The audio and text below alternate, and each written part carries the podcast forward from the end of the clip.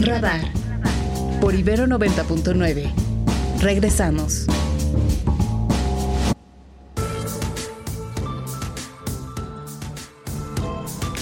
Ocho con nueve minutos. Ernesto Osorio, ¿cómo estás? ¿Cómo estás, mi querido Mario?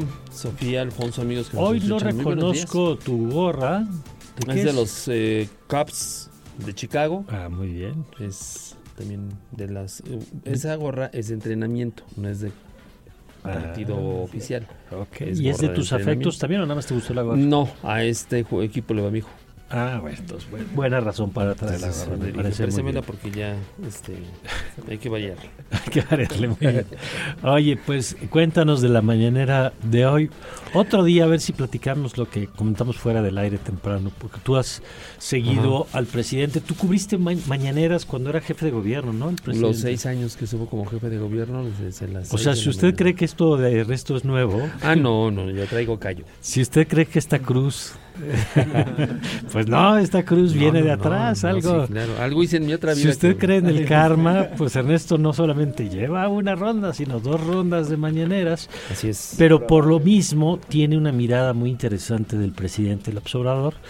Pero a ver si esta misma semana, te- si te parece, nos organizamos. Claro, sí, sí, sí, por Y supuesto. platicamos un poco de cómo lo ves tú que ahora sí que llevas tantas horas viendo al presidente en, en este formato.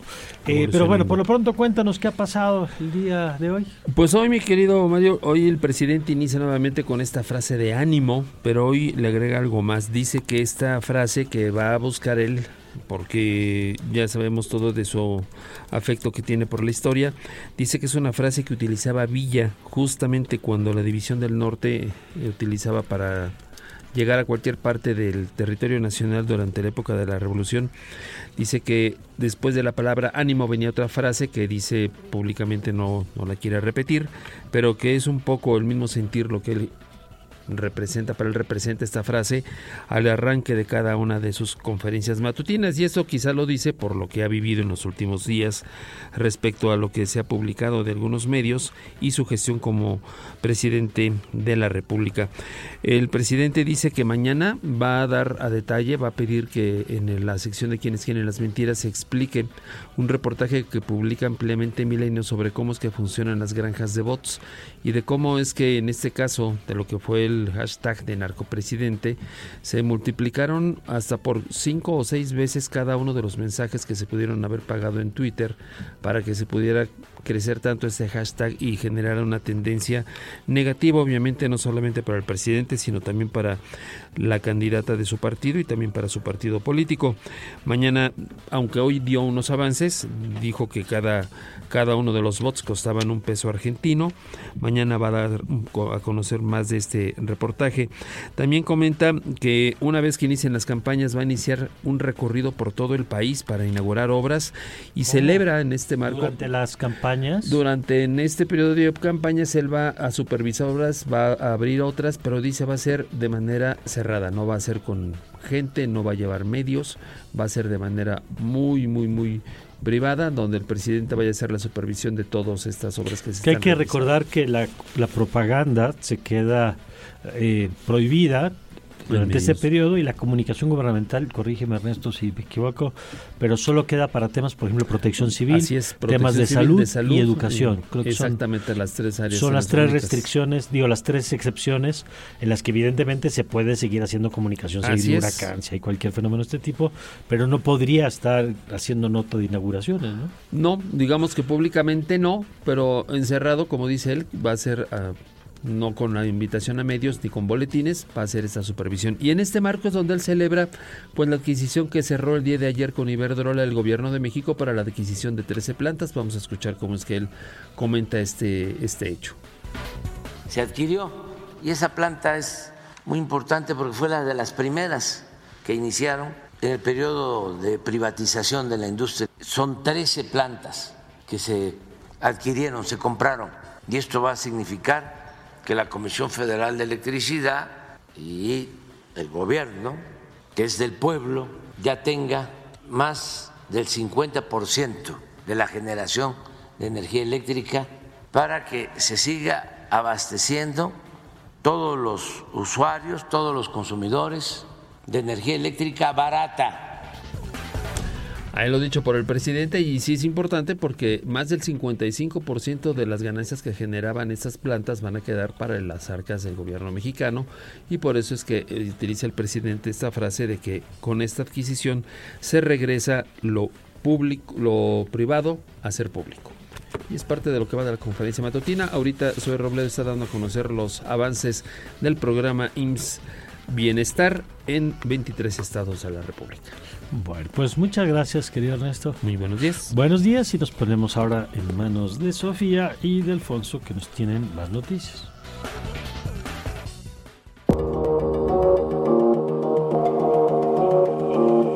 Estas son las noticias. Ya como hemos ido comentando, le platicamos que Amazon anunció este lunes una inversión de 5 mil millones de dólares en infraestructura en el estado de Querétaro. La inversión permitirá que las empresas puedan acceder a, la, tecnología más avanzada y almacenar información de forma segura al ser parte de la división de Amazon Web Services. Al respecto, Cindy Pauling, head de tecnología de Amazon México, nos comentó lo siguiente. Nosotros llevamos haciendo inversiones ya tiempo atrás, desde 2020. Empezamos nosotros a hacer otro tipo de despliegues y hemos venido evolucionando. Empezamos con Edge Locations, después empezamos con Local Zone, que fue uno de los anuncios del año pasado, y este año estamos haciendo nuestro despliegue pues magno, que es una región. ¿Qué significa una región? Una región es una ubicación geográfica, que en este caso estamos seleccionando que sea Querétaro, en donde nosotros vamos a hacer un despliegue de un clúster de centros de datos. Y este martes el INE aprobará la fiscalización de las precampañas federales en la que se incluye una multa de más de 39 millones de pesos a Morena por irregularidades en el financiamiento de sus campañas. Las multas de Alianza de Morena, Partido del Trabajo y Partido Verde suman más de 42 millones de pesos, 42 millones, ajá, sí, 42 millones de pesos, mientras que la alianza PAN, PRI y PRD suman la cantidad de 5 millones de pesos, casi 6 millones. La multa de Movimiento Ciudadano está propuesta en 3 millones 800 mil pesos. Y también el INE indicó que el número de mexicanos en el extranjero que solicitaron votar para las elecciones superó la cifra que se obtuvo en 2018.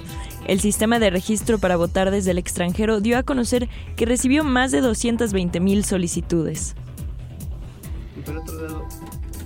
Nayeli Rondán, periodista de Animal Político, comentó con nosotros también hace unos momentos sobre el costo que dejó la adquisición de vacunas para nuestro país. Esto fue lo que nos dijo que el presidente Andrés Manuel López Obrador pues compró las vacunas de manera tardía, compró menos de lo que se requería y hoy lo que publicamos es que incluso para comprar 12 millones de vacunas del cuadro básico en 2020, la Secretaría de Salud pagó un sobreprecio de 134 millones de pesos. Scanner 360.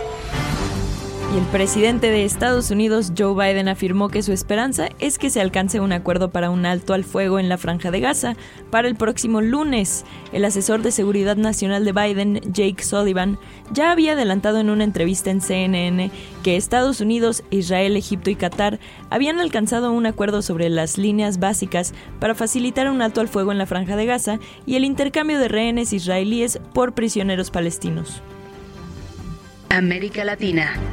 El presidente de Venezuela, Nicolás Maduro, se solidarizó con la familia del soldado estadounidense que murió este lunes en un hospital horas después de prenderse fuego frente a la Embajada de Israel en Washington el pasado domingo como acto de protesta por la guerra en Gaza. Europa. Un informe de la compañía estadounidense IBM concluyó que los ataques digitales a través de la red digital han sido más numerosos en Europa que en otras zonas del planeta, especialmente si hablamos de estadísticas de 2023, pues el 32% de los incidentes analizados por IBM han ocurrido en el viejo continente. Asia. Y el portavoz del ministro de Exteriores qatarí, Mahed Al-Ansari, aseguró este martes que hasta el momento no hay ninguna evolución en las negociaciones entre las partes para llegar a un acuerdo de tregua en la franja de Gaza, aunque se mostró optimista sobre que se pueda alcanzar durante esta semana. El mundo a través del deporte. Crack 90.9. Es momento de irnos a largos y tendidos con el crack de 99 Omar García para que nos platique ahora sí ya bien todo lo que ha sucedido en los deportes. Omar, te saludamos otra vez, ¿cómo estás? Hola Sofi, qué gusto saludarte de nueva cuenta y pues vámonos largos y tendidos por una parte resultados de la NBA para empezar con el deporte de los Estados Unidos. Ayer el Heat de Miami derrotó 121-110 a los Kings de Sacramento, también los Nets de Brooklyn con el triunfo 111-86 ante los Grizzlies de Memphis. Los Knicks pudieron sacar un agónico triunfo 113-111 sobre los Pistons de Detroit que ya empiezan a dar un poco más de pelea y los Raptors de Toronto 130-122 vencieron a los Pacers de Indiana. Por otro lado, eh, platicar de la fecha 2 que tenemos en la Liga MX masculina. Hoy tendremos a Querétaro que se estará enfrentando al Atlético San Luis. Mañana tendremos los otros dos partidos pendientes de esta fecha. Ya estaremos platicando al respecto de este al respecto de este tema. Por otro lado, pues eh, ya el eh, comité estabilizador, esto, esta organización, digamos, dentro del deporte eh, organizado, dentro de los deportes acuáticos, ya revelaron quiénes van a representar a México en los clavados en París 2024. México tenía cuatro boletos para quienes terminaron entre la competencia de clavado sincronizado y 10 en individual. Así que, bueno, pues destacar la Aranza Vázquez Montaño en el trampolín de los 3 metros, también Alejandra Orozco, ya eh, veterana, atleta olímpica en la plataforma de los 10 metros, también Gabriela Agúndez, mientras que esta dupla justo estará en los sincronizados de plataforma, mientras que los boletos masculinos están ya repartidos para Osmar Olvera Ibarra en el trampolín de los 3 eh, metros y pendiente para el primer lugar del selectivo nacional. Osmar Olvera también estará en los sincronizados de trampolín junto a Rodrigo Diego eh, López, mientras que desde la plataforma de los 10 metros estarán Randall Willars Valdés y Kevin Berlín Reyes, estos dos también en los sincronizados de plataforma. Y para terminar, pues la buena noticia del día de ayer,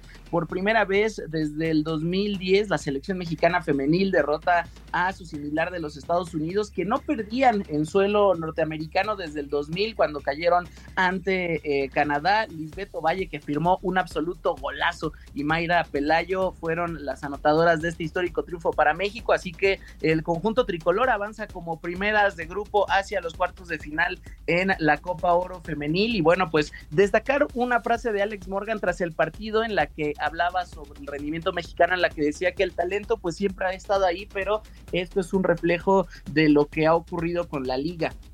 Eh, MX femenil y que bueno son los primeros pasos que están dando dando muestra hoy continúa la actividad de esta competencia con Colombia que se estará enfrentando a Puerto Rico y Brasil ante Panamá con esto sabremos a quién se estará enfrentando la selección mexicana en la próxima ronda pues eh, digo, aparte los goles espectaculares, la verdad, y sí constituye, yo creo que un motivo de alegría.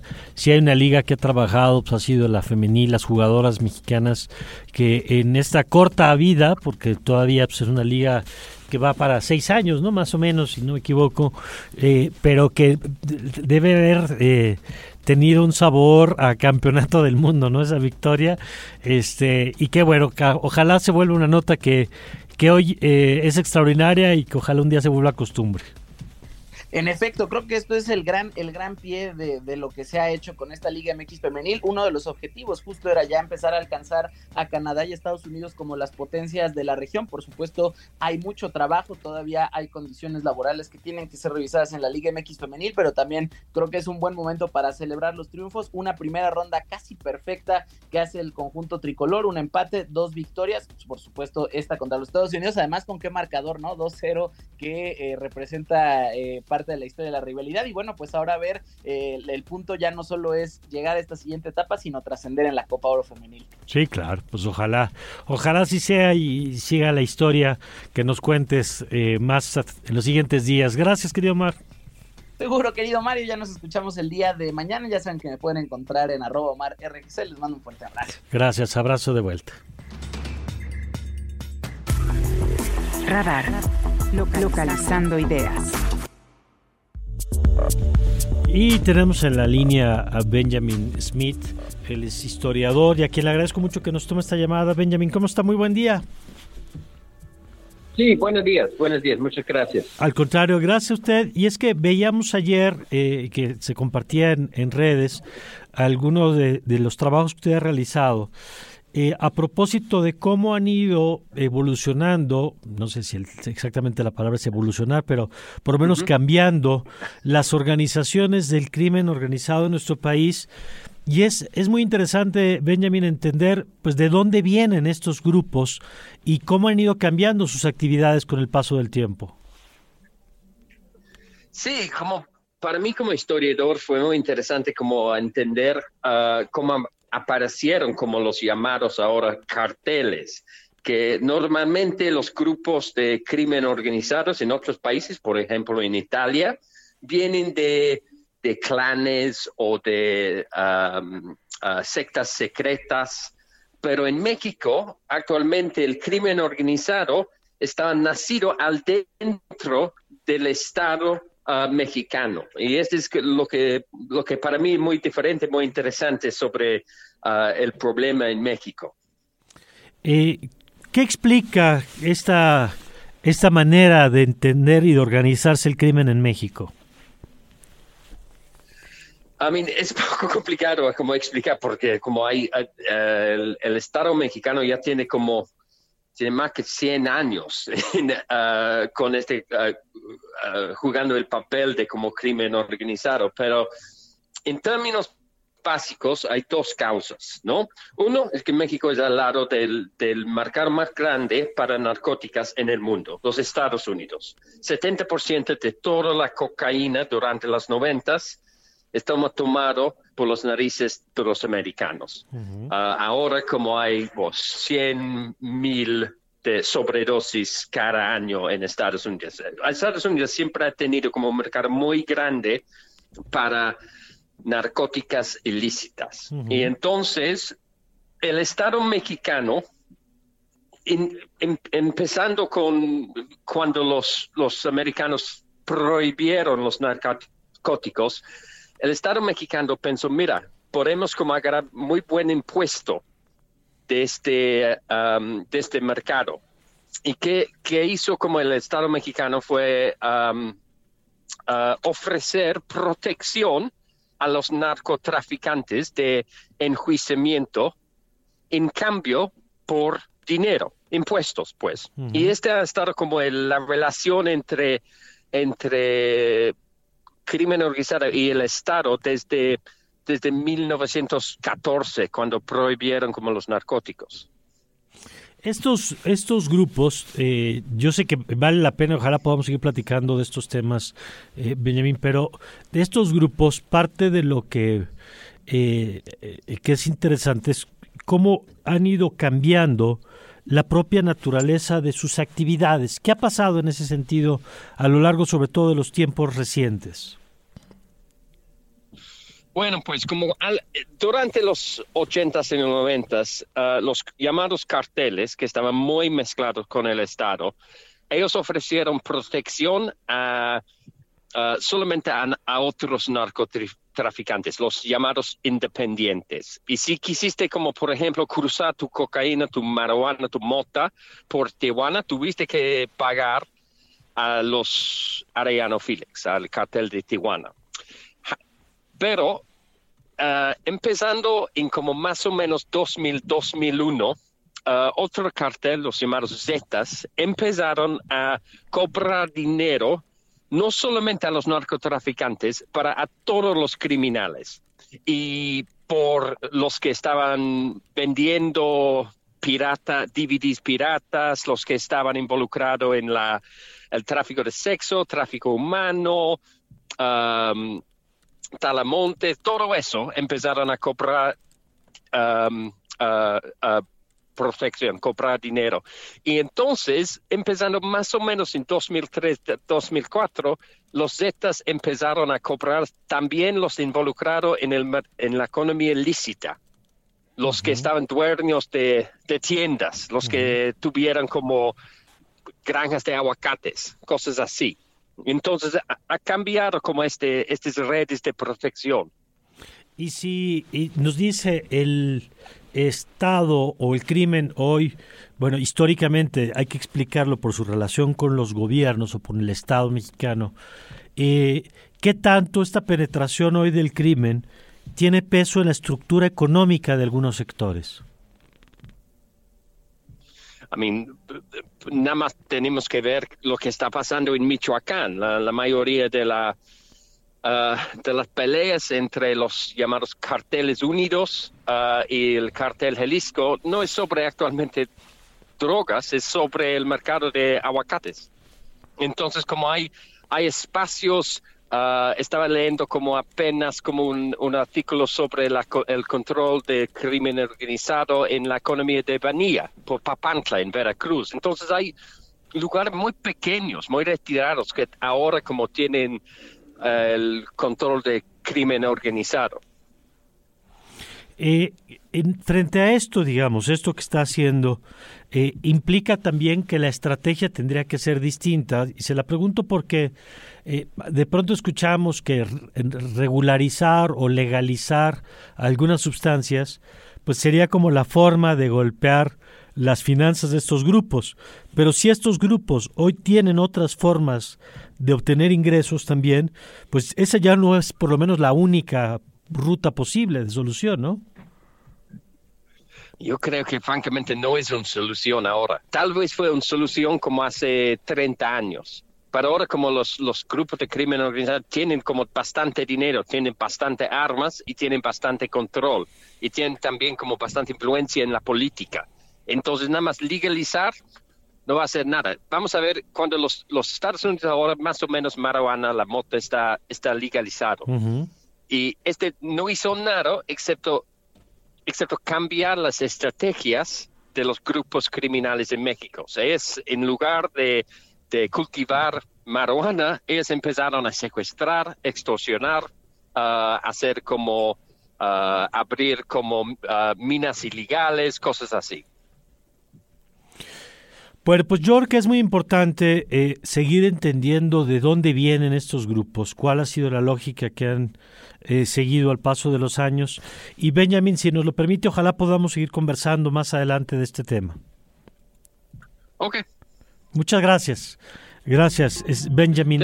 Gracias, Benjamin Smith es historiador eh, de temas en América Latina y entre otras una de sus líneas de investigación es este tema del crimen. Y bueno, ¿qué piensa? ¿No? Porque yo creo que lo que nos acaba de decir, a lo mejor no es nuevo, ¿no? Que, esté vinculado a actividades económicas, los limones, el aguacate, como dice, pero eh, que diga, a ver, es que esto lleva un siglo y hay una relación con el Estado mexicano, no son grupos ajenos creo que es importante de pronto tener una mirada más amplia de estos fenómenos, ¿no? No solamente la nota del día, entender por qué este nivel de penetración que se tiene hoy en la política electoral, por ejemplo.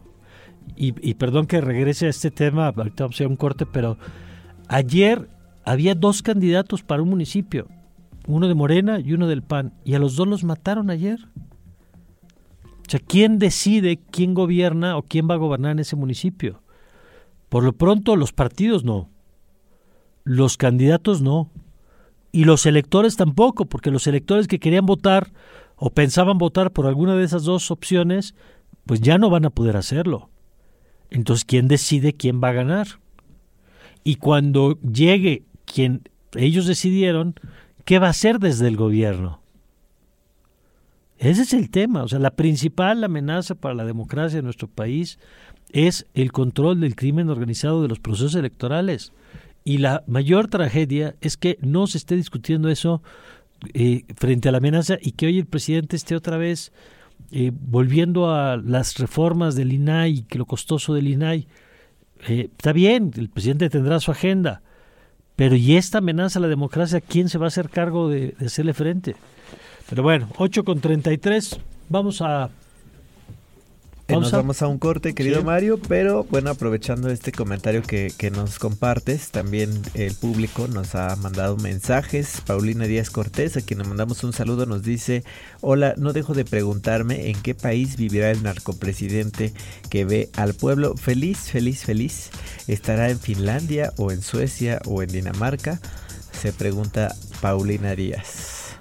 Y también José Luis Vázquez Martínez nos saluda. Buen martes, muchas gracias por la información y la buena onda de hoy nos dice ya pendiente del radar. Estamos en Ibero 90.9, ya regresamos.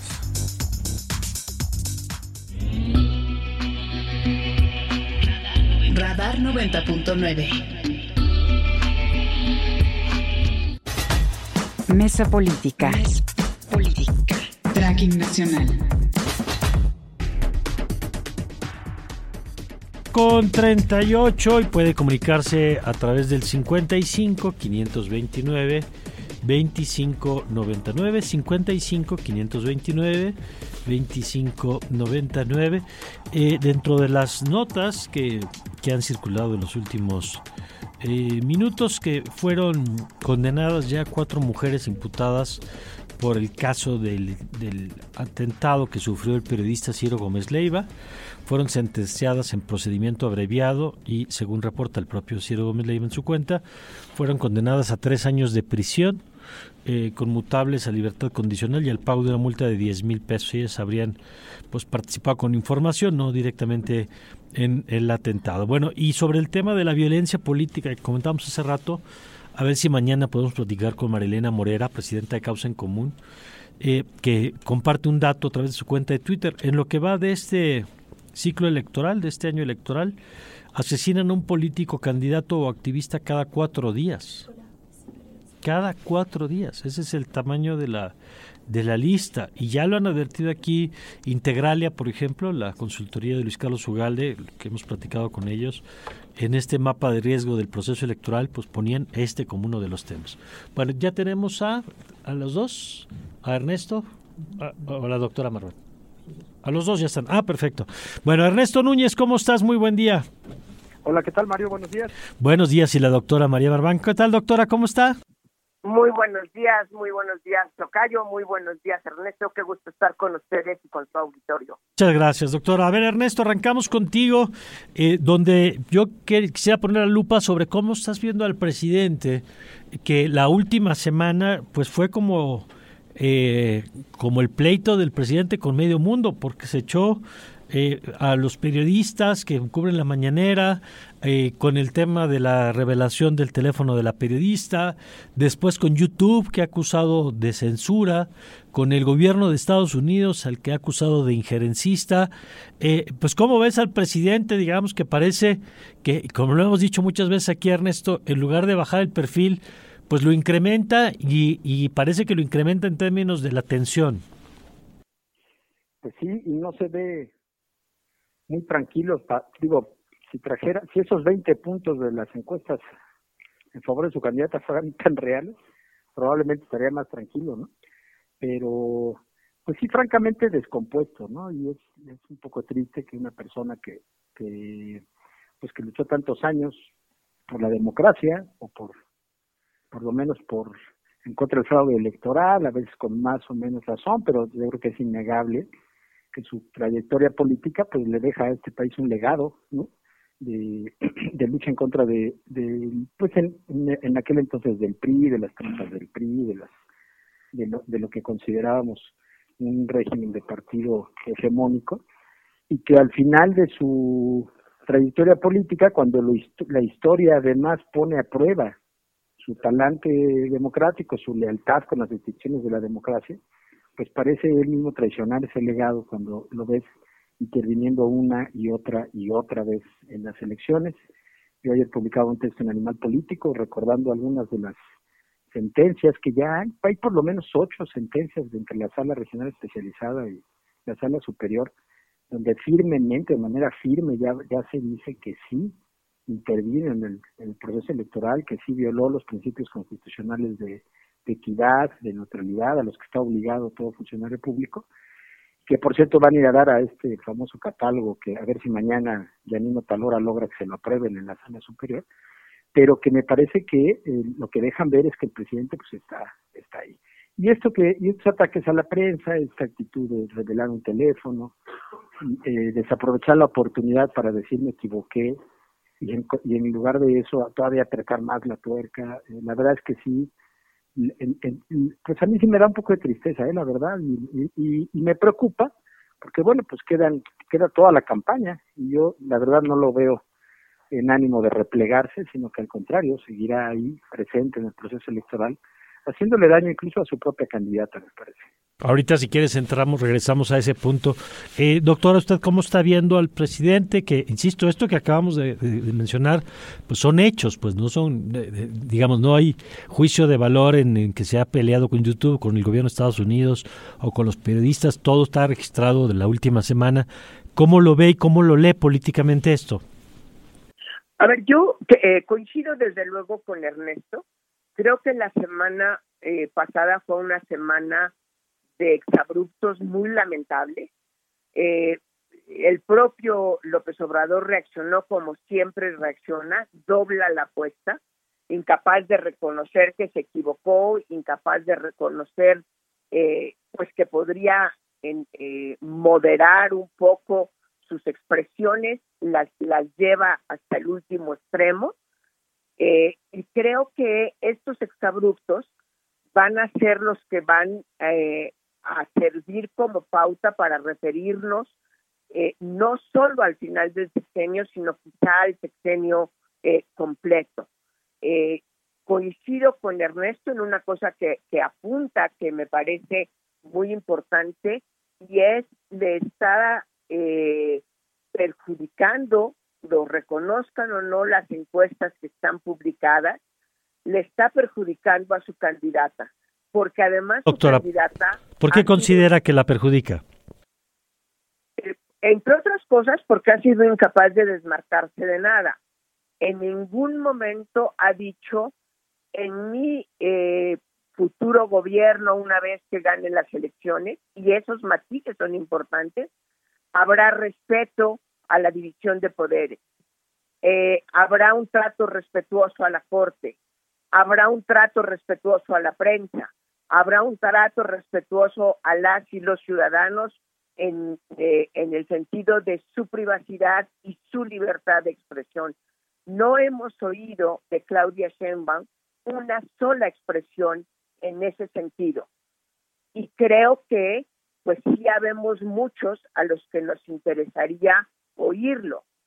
Eh, y insisto, la, la cantidad de exabruptos a los que eh, tú mencionaste, Tocayo, me gustaría agregar dos muy importantes. Uno, el haber empinado de la manera que empinó Arturo Saldívar, prácticamente dijo el ministro presidente de la Suprema Corte de Justicia estaba a mi servicio, en los casos que importaba estaba a mi servicio, y el otro, la, la tristeza eh, de la eh, estrategia de control de daños en la que decidieron eh, empezar a soltar teléfonos celulares reales o ficticios de personas de afines a Morena y por supuesto también no se les podía olvidar la de Xochitl. La única que reacciona ahí con buen humor, con, cierta elegancia es Xochitl, no se le ve enojada, eh, aprovecha la, la, la coyuntura, eh, pero creo que sí la semana pasada fue una semana de exabruptos, de malas reacciones en las que el presidente se nota desesperado o porque las encuestas no son tan benéficas como parecen serlo. La espiral del silencio parece ser que es suficientemente grande como para que nadie podamos tomar las encuestas eh, a pie juntillas, no digo que estén mal hechas, digo que es muy difícil, hay unas mal hechas y otras no, digo que es muy difícil hablar de predicciones, en primer lugar, nunca se debería de hablar de predicciones, pero no se puede medir bien el humor popular cuando la mayoría de la gente está contestando no sé o no quiero contestar. Eh, Ernesto, tú decías también en esta, en esta línea de del efecto electoral que puede tener para la propia candidata de Morena. Eh, ¿Cómo lo ves tú? Pues mira, el efecto electoral en la campaña yo creo que sí, porque López Obrador me parece que en su ánimo de exacerbar los ánimos de sus huestes, de sus simpatizantes, alimentando sus narrativas hechas de, pues ya sabes, ¿no? De crear enemigos identificados y tal, eh, pues también está despertando, digamos, a los a la parte contraria, es decir, él también alienta a que los demás se movilicen, a que, lo que, a que los demás, a, lo, que digamos la parte que está frente a ellos, la oposición, pues también se movilice, también responda con mensajes, o sea, me parece que eh, si bien López Obrador ha vivido todo, todo el sexenio de la polarización, alentando la polarización, pues me parece que ya en la campaña, pues también yo sí veo que está despertando ánimos que yo no veía despiertos, incluso de gente que a lo mejor no simpatizaba tanto con Xochitl Galvez, ni mucho menos con el PAN, con el PRI, con el PRD, pero que ahora dice, ahora me voy a mover porque lo que está enfrente ya no me está gustando. Pero, pero, lo, pero el principal efecto, me parece, Mario, sería, yo, lo veo al menos así, en una eventual victoria de Claudia Sheinbaum, en una elección tocada por la ilegitimidad. ¿Por qué? Recordemos 2006 eh, al presidente Felipe Calderón se le llamó siempre, por lo menos desde el López Obradorismo, presidente espurio, siempre quedó la duda de si su elección había sido limpia o no, independientemente de que el proceso electoral pues transcurrió con, digamos técnicamente de manera normal, adecuada, impecable, yo diría, pero pues siempre quedó el tema de la inequidad, porque siempre quedó ahí la sombra de que Vicente Fox se metió, de que los empresarios, era otro modelo de comunicación política, pero siempre quedó la sombra de que había habido una trampa, una especie de, conspiración de muchos factores que le cerraron el paso a López Obrador. Y eso convirtió a, Felipe Calderón en un presidente muy débil y, de origen su sexenio eh, se echó a perder por la, por la sombra de la ilegitimidad. Qué triste sería que el presidente López Obrador le dejara a su sucesora, a su posible sucesora, como digamos una herencia negra, como un legado maldito, la sombra de la ilegitimidad, que a Claudia Sheinbaum se le vea como una presidenta que ganó en unas elecciones en las que su, en las que el presidente metió la mano a fondo, en las que el gobierno se metió, en las que se manipularon programas sociales, en las que una y otra vez el presidente estuvo desequilibrando la cancha. Me parece que lo mejor que le podría suceder a la propia Claudia Sheinbaum sería que el presidente ya se de verdad dejara de intervenir en el proceso y dejara que las elecciones transcurrieran con normalidad. Pero francamente lo dudo, dado lo que hemos visto durante todo el sexenio. ¿no? quisiera solo agregar un tema antes de, de, agradecerles que nos hayan acompañado. A ver, doctora, el tema de... Yo veo que hay como tres campañas simultáneas. La campaña del presidente que él quería colocar, que es la de las reformas que hoy, está, hoy mismo, mientras estamos platicando, están tratando de relanzar desde la mañanera otra vez. La campaña eh, como tal, digamos, de las candidatas del candidato que vamos a ver formalmente a partir del primero de marzo, del viernes, pero luego veo que hay temas, particularmente el del el presunto financiamiento que se ha colocado desde algunos medios de Estados Unidos y el de la violencia, pues que ese se coloca porque la realidad se impone, eh, y veo que el presidente está batallando mucho para controlar, incluso lo decía Ernesto la semana pasada, creo, y coincido con él, que estos temas de la violencia o el tema incluso del narco no lo está poniendo la oposición, por lo menos la oposición partidista, sino que viene o de medios o de reportajes o de... Pero ¿cómo está viendo esto, doctora? ¿Y qué peso puede tener que el presidente no tenga el control de la conversación? Cosa que, por cierto, casi todo el sexenio ha logrado mantener. Yo creo que es parte de su desesperación. Creo que llama mucho la atención eh, que la DEA haya... Eh, entregado esta información o filtrado esta información para hacer ya dos reportajes, no nada más uno, el de el de Public, em, se me va el nombre. Eh, el de ProPublica. El, el ProPublica y el del New York Times la semana pasada. Creo que parte de los exabruptos tienen que ver precisamente con que está perdiendo la capacidad de control de la narrativa. Ahora, la narrativa de violencia, eh, pues no la necesita poner nadie, está puesta por la realidad misma. Llevamos ya mucho rato en donde los asesinatos del crimen organizado forman una parte eh, esencial de prácticamente todos los noticieros. a querer o no, ayer todos nos enteramos, sin importar por quién pensamos ir a votar, sin importar si somos parte de una campaña o no, nos enteramos del asesinato del candidato de Morena en Marabatío. La realidad se impone. Y la realidad también es que en materia de seguridad pública, en materia de control del crimen organizado, la, eh, la política de abrazos no balazos fue una política fallida que, que la realidad nos las está escupiendo, es decir, no hay, no hay necesidad de que alguien se haga cargo de enfrentarnos a ella. Sí, completamente de acuerdo con María. ¿eh? sea, el tema no necesita nadie ponerlo, lamentablemente. Digo, ayer, si se confirma que también asesinan al precandidato de, del PAN en Marabatío, pues es una tragedia, ¿no? O sea, de manera descarada en menos de 24 horas eliminan al alcalde Morena y luego al del PAN. Híjole, pues sí, es como para que hoy, hoy, hoy el país debería estar paralizado casi casi hablando de eso, eh, y sin embargo no lo estamos, pero eso por otras razones. Entonces yo creo que si el tema está ahí.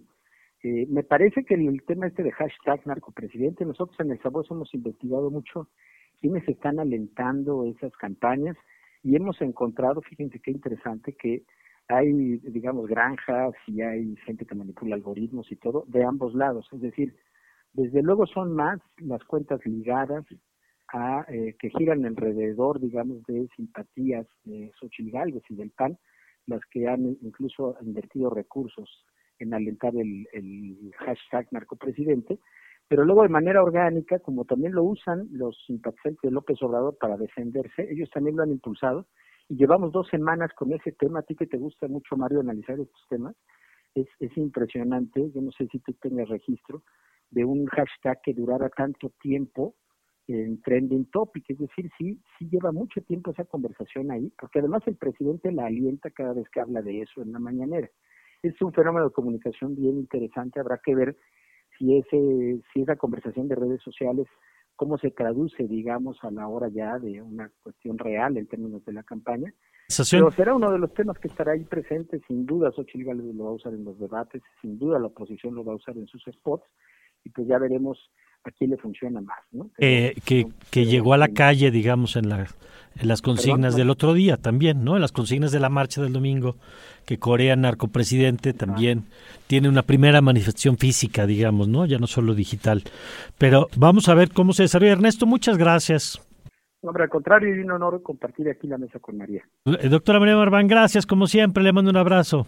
Muchísimas gracias. El abrazo también es eh, correspondido tanto para eh, sí, Mario, como por supuesto también para Ernesto. Un gracias. placer estar en la mesa. Muchas gracias, eh, gracias la doctora María Marván. ¿Y nosotros con qué vamos? ¿Ya con Ernesto? Ernesto Soria. Así es, mi querido Mario. Oye, a ver, otra vez porque te viste un poquito lejos. ¿Aquí me escuchas? ¿Aquí me escuchas ya? Ahí estás, ahí está, ya está mejor. Oye, este, ¿el presidente ya habló del asesinato de dos candidatos ayer en Michoacán? Mm, no, no, más bien he estado hablando acerca de la desinformación. Hoy inaugura y bautiza la Ciudad de México como la ciudad de la desinformación. La Ciudad de México es la ciudad de la desinformación. La ciudad de la desinformación. Aquí es en donde se concentran todas estas campañas de politiquería, guerras sucias y que se van a estar viendo durante el periodo de campañas ya el presidente dice que hay que estar muy atentos a lo que suceda porque en esta ciudad es en donde se está dando la información y por tanto es la ciudad de la desinformación. Curioso que sea la ciudad que él gobernó y que ahora así es como la trate. Hoy lo dice el presidente, somos la, la ciudad de la desinformación porque nos estamos empanizando y hamburgueseando como también lo comentó Que se está empanizando, dice. Así es, es donde se está tomando un poco más eh, arraigo la conducta eh, de los adversarios que tiene el presidente. Oye, pues mala, mal mensaje para Clara Brugada, ¿no? Así es. O sea, va a decirle, no me ayudes, presidente. es el mundo al revés, como él mismo lo dice. Él mismo también refiere justamente eso que las encuestas dice que aquí en la Ciudad de México revelan que hay una candidata que tiene el mayor porcentaje en cuanto a preferencias, pero al mismo tiempo en esa misma encuesta es la misma candidata la que tiene menos aceptación, la que tiene mayor número de votos y la que presentaría mayor número de votos. Dice que por eso es una ciudad desinformada. Y bueno, antes también escuchamos a la secretaria de Gobernación nombrar cuáles son los siete organismos que proponen su iniciativa el presidente que se que desaparezcan totalmente. Ya está formal en papel eh, entregado a la, a la, Cámara de Diputados que se propone la desaparición del INAI, de la COFESE, del Instituto Federal de Telecomunicaciones, de los o dos organismos vinculados a lo que es la energía, la Comisión Reguladora de Energía, la, la Comisión Nacional de Hidrocarburos, el Coneval y también lo que sería el Mejor pues Edu, que desaparecería, fue una instancia creada recientemente, y también el Instituto para la Educación para, perdón, para la evaluación de la educación. Todos estos pasarían a formar parte del sector de la administración pública, distintas dependencias, porque dice la Secretaría de Gobernación, de aquí van a salir los recursos para poder pagar las pensiones una vez que se pase también y se apruebe la reforma de la pensión que sería garantizarla a todos los trabajadores. También habla acerca de ciertas modificaciones a la Constitución para que queden los candados puestos y nadie, ningún servidor público pueda ganar más que el presidente de la República. Y es parte de lo que va de la conferencia matutina a ver a ver si es que en algún momento se descuida el presidente y nos comenta algo acerca de lo que está pasando en Marabatío, Michoacán. Bueno, pues sí, y a ver si el intento del presidente de volver a colocar su tema en la agenda le sirve, ¿no? Así es. Porque ese es, ese es el intento de fondo, digamos, regresar el foco de donde lo perdió las últimas semanas. Muchas gracias, querido Alfonso. Gracias, querido Mario. Gracias por su compañía. Nos escuchamos el día de mañana. Gracias, Sofía. Muchas gracias a todos ustedes por escucharnos y a todos los que están en cabina. Quédense al vórtice, por supuesto que sí. Bueno, ¿con quiénes? Con Natalia Mandujano y Aldebarán Abraham. Y conmigo, que ahí estoy, cotorreando de vez en cuando. Eso, pues muy bien. Pues nos seguimos entonces con el vórtice y con toda la programación de Ibero 99 y le esperamos, ya lo sabe, mañana, mañana miércoles, ¿sí, verdad? Desde las 7 de la mañana que hay mucho que contarle. Ahora sí no se despega las noticias de aquí a la elección y ya después tampoco, pero por lo pronto de aquí a la elección que habrá mucho que platicar. Gracias, Caro, gracias, Emilio, gracias, José María, gracias, Mario, gracias, Ernesto, gracias a todos. Se queda usted en buenas manos. Yo soy Mario Campos y le deseo, como siempre, que tenga usted un magnífico, pero un magnífico día. Ibero 90.9 presentó